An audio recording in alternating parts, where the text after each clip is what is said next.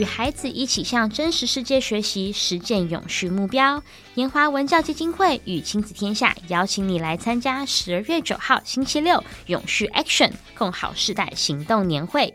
联合国永续发展目标带进校园里，要如何学、怎么教呢？这次的活动聚焦在永续环境、人文关怀、地方创生三大主轴，邀请了十一组中小学生上台分享，以及四十所学校展出永续教学的好点子，看孩子如何透过 PBL 专题式学习，发掘真实生活问题，用创意实践永续行动。十二月九号，永续 Action 共好世代行动年会，邀请你一起共襄盛举，看孩子用行动、创意、协力合作，关照生活，爱护地球。活动报名链接，请见本集节目资讯栏内容。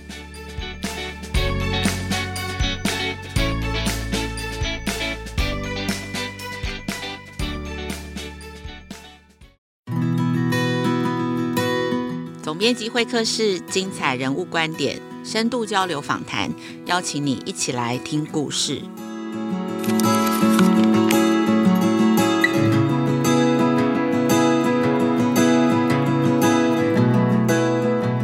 大家好，我是陈雅慧。嗯、在台湾哦，现在几乎很多人都会透过线上学校来学习新东西哦。其实什么课程、什么资源都有，甚至其实现在很多高中在发展自主学习的课程，也会和这样子的平台合作。那今天的节目呢，邀请了一位老朋友哦，陈艺文，他目前在好好好学校担任组织学习平台的总监。好好好学校可以说是台湾目前最大的学校，几乎你想得到或是想不到的课程，在上面都可以找到。哦，那艺文他原本呢是在科学园区担任科技新贵，但是却在呃刚结婚没多久，又准备迎来宝宝的这个很重要的人生阶段中大转弯，加入了那个时候才刚刚创立的非营利组织军医教育平台。后来还进入了学习吧，然后在疫情当中呢，其实这两个平台都对中小学生的学习停课不停学有非常重大的影响哦。像学习吧在疫情的呃启动远距上课的第一天哦，就创下了单日有五十一万名使用者的新纪录，相当于那个时候全台国中小的学生当中有将近三成的学生都在使用学习吧进行远距教学哦。那现在呢，艺文还是在这个线上学习相关的生态圈的领头羊企业任职，然后他自己也是三个小孩的爸爸，所以今天呢，非常希望透过这一次的访谈，可以让译文分享一下他对于学习的思考，也想要听听看他到底会给啊、这个时代的父母还有老师怎么样的建议哦。那我先请译文跟大家打个招呼。两位好，各位听众朋友大家好，我是好好好学校的组织平台总监译文。好，那首先第一个问题哦，我想先请问译文哦。在超过十年以上的工作经验当中，从军医平台创立，然后到去学习吧，以及现在在好好好学校，其实你的工作都跟学习有关，其实都在这个学习的教育生态圈当中。嗯、所以，其实这十年你也见证到台湾中小学翻转教育这个浪潮的改变。然后现在进入了后疫情时代，然后 AI 来临等等，大家其实都在讨论哦，不仅在学校，其实职场也都一直在讨论必须。要 reskill 跟 upskill，就是你必须要学新的东西，必须要在学习上升级增能。所以，呃第一个问题，我想要请问译文谈一谈，你觉得学习它的这个意义是什么？好，这是一个很好的问题，所以我真的想了很久，说，哎，对我来说，学习到底是什么？那因为我个人其实应该算是一个很喜欢学习的人，所以我在思考这题的时候，我在想说，哎。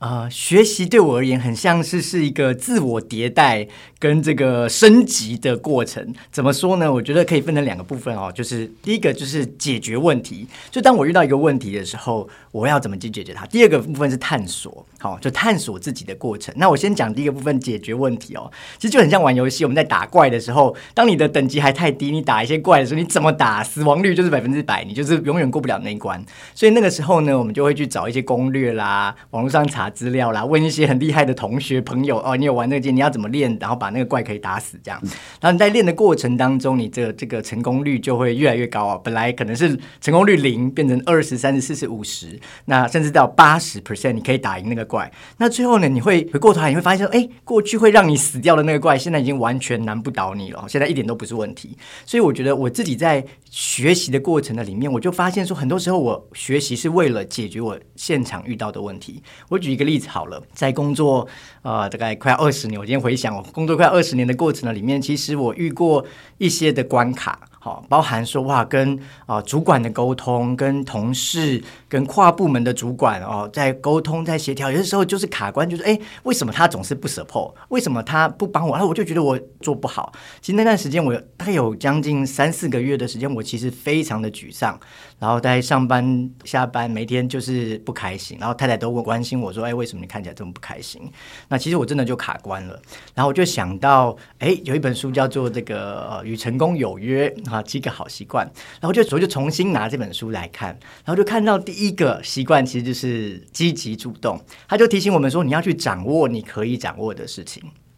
然后啊，那那些你不能控制的、不能掌握的，你就需要放下。所以我重新的这本书我看过。呃，以前就看过很多遍了，这样。那我重新看的时候说，哎，为什么好像忘记了这个东西？所以我就重新的开始用第一个好习惯，就是积极主动，开始重新调整我的心态。然后虽然环境、同事可能都没有真的改变哦，对我的态度或者什么还没有真的改变，但是我发现说，哎，我的心态改变了，我就更开心。然后。呃，本来不太 support 的同事就说：“哎，一文怎么心态变得不一样？”他们也开始哎愿意来帮助，所以我就看到说，当我啊为了解决我问题，我去学习，然后我开始好像真的就像刚才讲打怪的那个部分哈，就是哎我的态度开始改变，我就可以解决我过去没有办法解决的问题。这是第一个，我觉得学习对我的意义就是解决问题。这个部分我觉得是探索。其实我就说我啊、呃、还算蛮喜欢学习。小时候妈妈就会把我都丢到书店里面，然后我就自己去看书，然后我就发现说，哎，其实我。会被一种类型的书吸引，其实就是传记型的。那我去回想，我其实还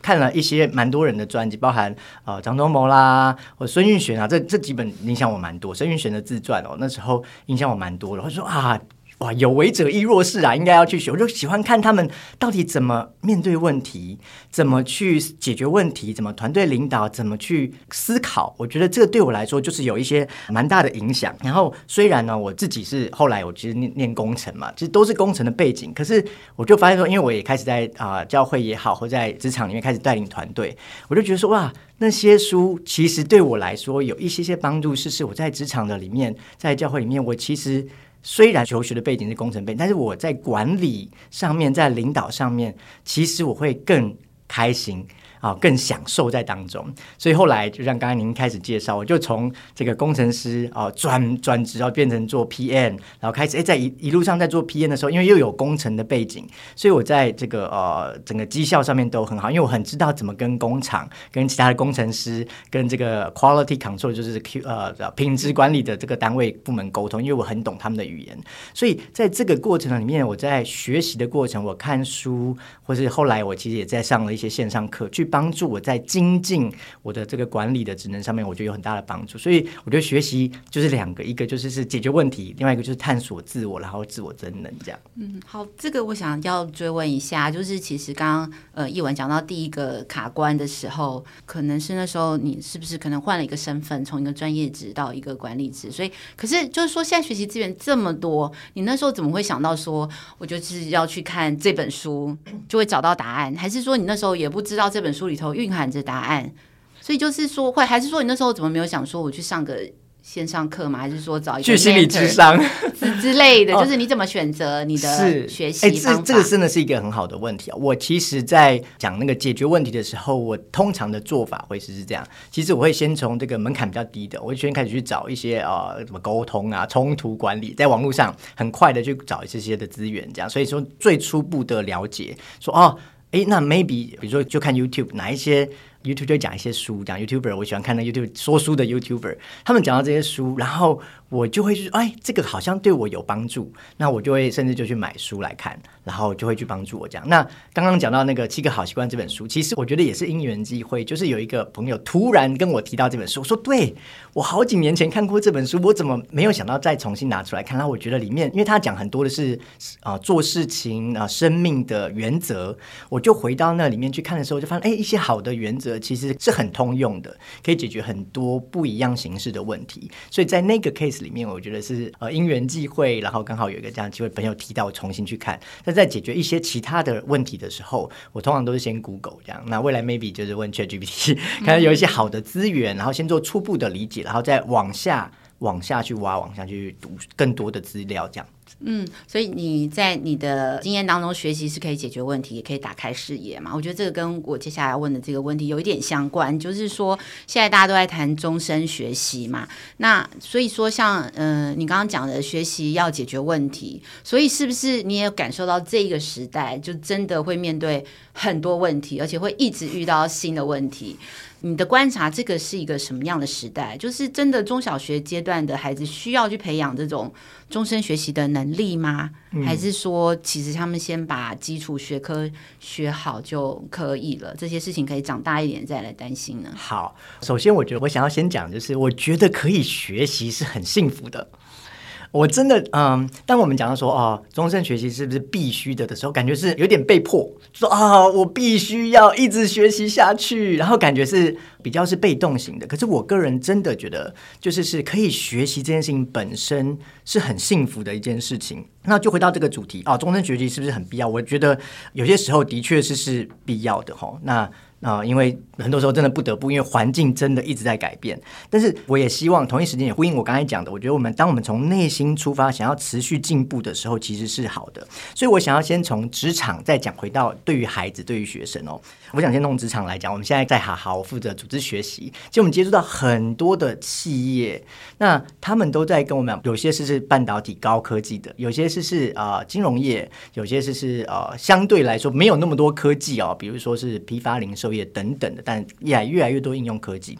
很多的企业主都在跟我们讲说，哇，接下来的 AI 哦，接下来这个哦少子化，他们开始有越来越多哈外籍的员工在台湾。我们前几个礼拜去了一个呃高科技的客户那边拜访，他们就跟我们说，他们在台湾的某一个厂区，其实就已经有至少五百位的白领的外籍的员工这样。以前我在呃科技业的时候，我们说很多的作业员是外籍的，可他们说现在是白领的，就已经坐在你的办公室的旁边来帮助你，所以就发现说哇。这个多元这件事情，DEI 哈，就是多元包容共融这件事情是很重要的议题，对他们而言，这样，所以我就发现说，哇，其实企业也在为了他们怎么样可以永续发展，一起来学，包含我们最近讲到的这个减碳 ESG 哦，因为欧盟也开始做碳盘查，接下来要碳税，所以企业也都在思考说怎么做这件事情。然后这些都是以前从来都没有的。挑战新对，就是新都是很新很新的议题，这样啊，减碳对不对？所以他们就是说啊，他们现在常常人家讲讲，组织转型，人才先行。好、组织你要转型，要多了一个技能，你就要人才要开始在从思维方式逻辑要开始往前走，这样。所以我们就开始去培训。所以企业也在想这件事情。所以企业的员工也是以前十年前、二十年前跟我一样在学校里面。所以某个程度上，其实就代表说，人就是必须要终身学习，因为你进到职场的里面。企业也会希望你持续学习，因为环境的竞争一直在改变。这样，那就回到国中小怎么去培养这个呃终身学习啊学习的态度？我觉得让孩子维持一个呃学习是可以很有趣的，这件事情很重要。在很多的地方呢，他因为我在家里也看孩子嘛，哈，我觉得在很多地方他就会感觉到学习不好玩，所以。身为父母或家长，我觉得我们啊、呃、可以尽量让孩子感受到学习可以是很有趣的。那那呃怎么说呢？比如说好了，我在家里，我可能就会让我的孩子在一个安全的环境下去探索他有兴趣想要学习的东西。我不会啊、呃、直接把平板丢给他，电脑丢给他说啊你自己去找你有兴趣的资料，因为真的有太多不正确甚至是有害的内容。所以在一些安全的环境下，我让我的孩子去探索。那我讲我们家老大哥哥的雅丽有他的例子，他非常的喜欢动物，好，他非常的喜欢自然科学有关的东西。那他就问我说：“爸爸，我可以用电脑吗？我可以看。” LIS 的影片嘛，这样就是 LIS 就是我们讲到的做了很多很有趣的这个自然科学的内容，这样，那我就让他登入军医，然后在军医上面看 LIS 面的影片。他今年小四，他已经把所有 LIS 的影片都看完了，他就是非常喜欢这个东西。那有兴趣之后，然后呢，我觉得第二个是要让孩子知道说，他学的这东西他可以用。他会不喜欢学习，也是因为啊，我学这东西干嘛？呃，学东西干嘛？所以要可以用，然后可以用之外，还要就是他可以经历他学的这个东西。这样好，那我就举一个例子。我刚才讲到我们家的儿子对这个呃呃自然科学很有兴趣，这样那。自从他看到这个海龟鼻子里面有吸管这个影片的时候，他就一直很关心这个海洋的废弃物这件事情。所以很多 有几次我们家一起去海边玩，他就拿个垃圾袋叫我们家一起来收垃圾，这样。所以他就是很关心这些东西。然后他看到我们家有一些资源回收的垃圾，我们要拿去丢，他说不要丢，他就把它救回来。我跟妈妈都快要崩溃了，这样。那我们就说，那你要来干嘛？他就说，呃，我要。啊，帮弟弟做一艘船啊！他就说他帮弟弟做一艘船，然后他就拿了几个这个呃宝特瓶啊，就是弄一艘船这样。然后他就想到说啊，我们家楼下有一个这个呃水池，他就把那个宝特瓶。贴一贴，然后弄一弄，就放在那个池子里面啊，这样当然是不会动嘛，就是这个保特瓶不会动。后来他就想到弟弟有一个坏掉的飞机，有螺旋桨的飞机，这样马达的，他就把它粘上去，然后弄。然后因为马达是裸露的嘛，所以不能放在水里面，所以就要放在上面，所以只能吹风，像电风扇一样。可是他就想说，哎，那这样会不会动？他就把它这样弄完，然后放上去，哎，结果还是会动，因为我们大家知道说那个风力也是可以推吹动的嘛。所以我就跟他讨论说，哎，为什么没有在水里面还是会动？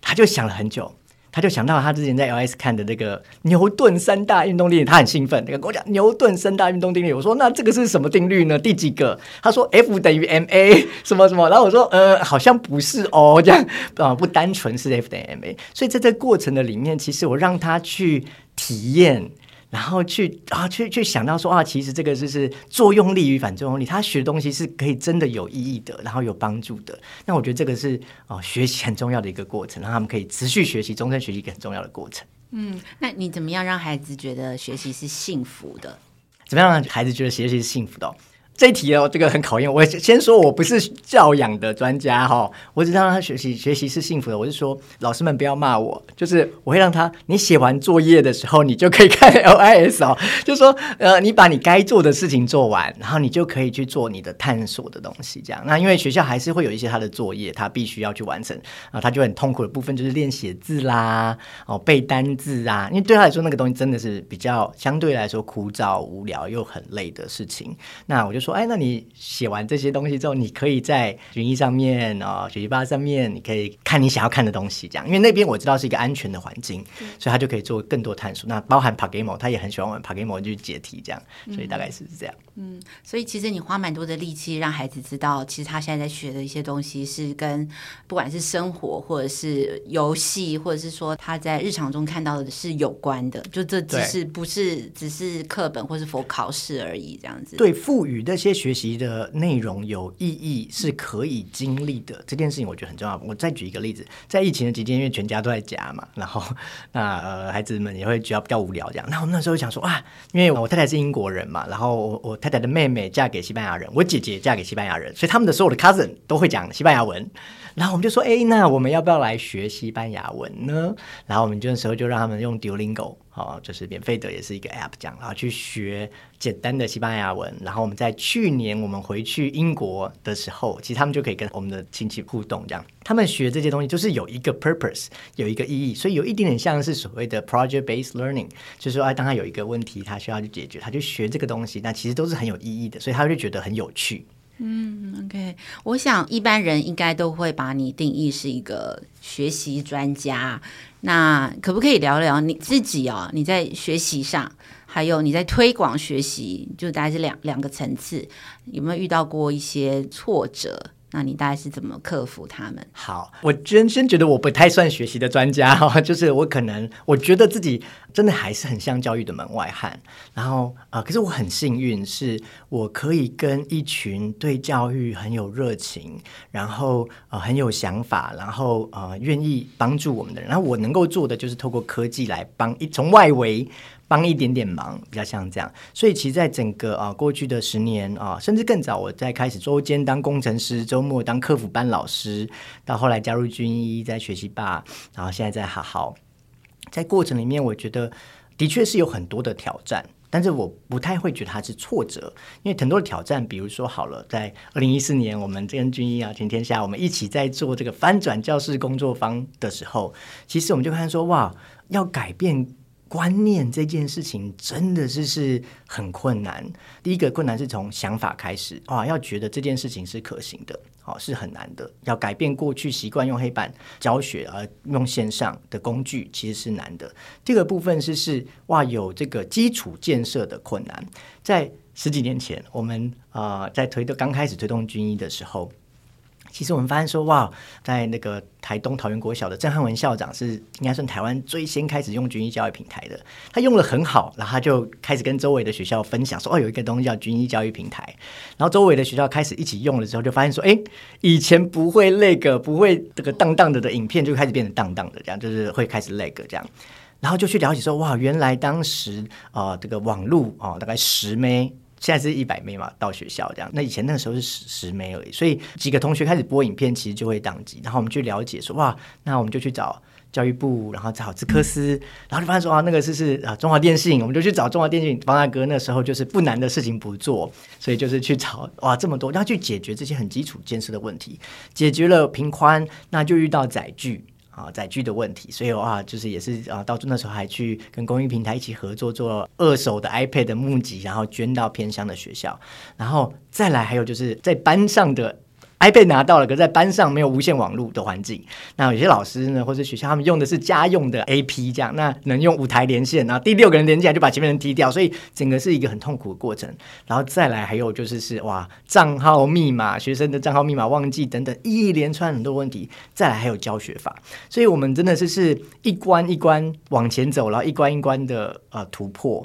那很诚实的说，老师真的可以是是遇到问题啊，你这个网络会那个我不要用了啊，你这个账号密码学生忘记，我不要用了。可是，让，我们很感动，就是很多老师其实没有放弃，甚至我们看到很多的老师是自掏腰包。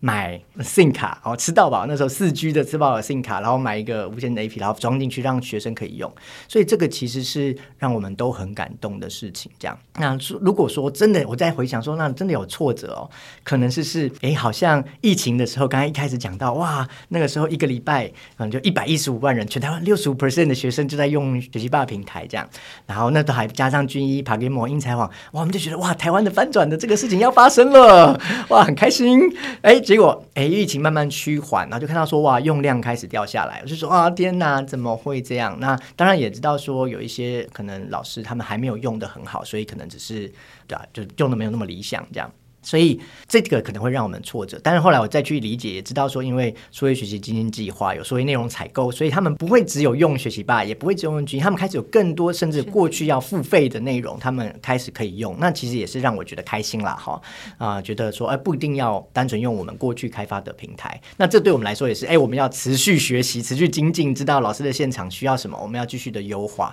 而这也是是我们新的挑战。嗯，这一文非常成长性心态，所以其实挫折就是你学习的开始，对，就是遇到。挫折就是你刚刚前面讲的学习就是要解决问题嘛，对，所以你遇到那个走不过去的地方的时候，你就开始要想怎么解决问题，怎么解决问题，其实就是要去想怎么去学习新的能力，这样子，是是是，对，这就是非常成长型心态啊。OK，好，那嗯，最后一个问题我想要问一下，因为一文自己是这个理工科的背景出身，然后一开始也是工程师，后来做这个。呃，科技公司的产品经理嘛，这样，然后转行到学习跟数位教育的这个行业里头，然后现在呃又在这个最大的这个台湾的学校线上学校里头任职，其实可以观察到非常多呃，不管是企业或是个人，现在想学什么，然后他们有什么新的需求这样子。对，然后呃，我在想说，其实现在大概也有一个很普遍的担心哦，就是包括观察大学啊，或者是选科系，大家都会很担心 AI 来了，那这些呃文科。科生啊，或者说中小学还是很强调要推阅读啊，那这些学习就是它会有什么样的影响？就是那可是假设大部分的人也都去念了理工，其实也会是另外一个值得担心的事情。那听说像现在在学校现场，呃，要找自然科或是找资讯科技的老师也很困难，都被 抢走了。对啊，就都被这个当红的产业抢走了。所以对于这个文科生的未来，或者说对于理科还是文科的选择，你自己观察是什么？好。我也想要从两个面向一起来分享哦。第一个其实是以前我在人教育基金会、君毅教育平台的那个方大哥常常会提醒我们的。他说，其实生活的方法论其实就是乐在工作、健康第一跟家庭第二。所以乐在工作这件事情对他来说，他常常提醒我们：哎，我们是真的有享受在我们所做的事情上面。那第二个我想要分享的，其实是在好好我们一个很重要很重要的愿景，我们想要我们自己。我们的每一个员工以及每一个来好好上面学习的人都可以经历到这件事情。那这个是什么呢？啊，我们叫它 ikigai 哈，那个有点像借用日文的 ikigai 这个词。那它的意思是什么？是在生活跟工作当中达成一个美好的幸福。好，你觉得幸福？想象一下啊，ikigai 像是好几个圆圈的交集。第一个圆圈是你热爱的事情，第二个圆圈是你擅长的事情，好，你擅长的事情。第三个圆圈是这个世界需要的事情。最后一个圆圈是人家愿意付你钱的事情。当这个四个圆圈交集的地方，其实就是 i k i g a 就是你可以达到你生活、人生、工作上面美好的平衡跟幸福。所以回到说，其实我觉得在台湾的成长，至少好，我讲我自己哈，就是所以是比较久以前。那现在我觉得有越来越改善，但是可能还是有一些进步的空间。就是在台湾的教育的背景里面，其实比较少让我们的孩子去认识自己，自我探索其实是很少的。好就是了解你自己想要的兴趣，这个是比较少。那我知道现在一零八课纲在高中阶段是有啊弹性选修、多元选修，你可以选这个呃加深加广的多元的这个部分。但我们也知道，在就业现场落实好像比较困难，因为很多的学校老师说啊没有办法开这样这么多的课程。但是我就看到有一些很好的例子，比如说好了，在兰屿高中，老师跟我们分享他们的学生啊想要学餐饮啊，因为跟他们未来的出路直接有关，可他们根本。没有办法开这样的课程。当老师看见哈好 for campus 上面有这样的内容，可以让孩子来学习的时候，他们就可以哇，就是来学这样的东西。那再来就是是，我也另外一个例子，刚才讲到是啊、哦、偏乡的哈、哦，就是兰屿高中。那同时在台北市的数位实验高中，老师们跟我们分享一个啊、哦、陈同学，他说他未来想要做这个啊、哦、接案的电绘师，就是对啊绘图师。那学校老师说，美术老师也说，哎呃我也不会电绘，因为。老师以前学的时候也没有在教电绘这样，所以他就发现说，哎，好好有这样的课程，老师就帮他排了一系列课程，让孩子每个礼拜上来固定的时间，然后上来学习这样，他就从完全不会到开始从入门一关一关的往下学，到最后他可以画一个，我们看到他的图，画画用电脑绘图一个很漂亮的蓝鲸这样，所以他就发现他对什么是有兴趣，可以开始学习。那从职场的角度来看，刚才回到刚刚您的问题。如果我们没有帮助员工啊，每个人找他最有兴趣的东西，那员工进到这个公司里面，他可能做一年、两年，他就觉得说这不是我要的，然后就离开了。那对公司来说，我觉得也是是一个损失，啊，对损失，而且人才的投资，然后就就没有了这样。所以我觉得说，当每个人找到他的热情，他的。呃，世界有需要的东西，然后他呃他擅长的东西，然后他人家愿意付钱的时候，其实是很可以去让整个产业有比较好的蓬勃的发展。所以再讲回来，我觉得很诚实的说，当我们知道台湾的产业的就是这样，因为供需的关系，所以我们就是电子业、很科技也会比较蓬勃发展。但是，当我们如果可以把我们的眼界放到国际上来看，产业的人才不一定只从台湾自己本身产出的进来。也可以从国外的人进来，而我们的人才也不一定要只留在台湾，当然会有点伤心哦。啊，不一定要只留在台湾，他其实有更多好的出路可以在国外的时候，其实他就不用这么担心说哇，在台湾我一定要念理工我才可以找到工作。其实当他可以想说，如果我的未来的市场不一定在台湾，可能在亚洲其他国家，可能在全世界，那他就可以不会认为文科就是是比较受限的。那也一样，Echo，您刚刚提到说，哇，那个现在还在学这个阅读理解到底重不重要？在 AI 时代，其实独立思考的能力是非常非常重要的。啊在理工，其实呃，当然我们就是比较数字一点。那阅读理解感觉比较偏文科的部分，其实帮助他们每一个人有独立思考的能力，也是在 AI 时代很需要的。更何况我们现在说，连 AI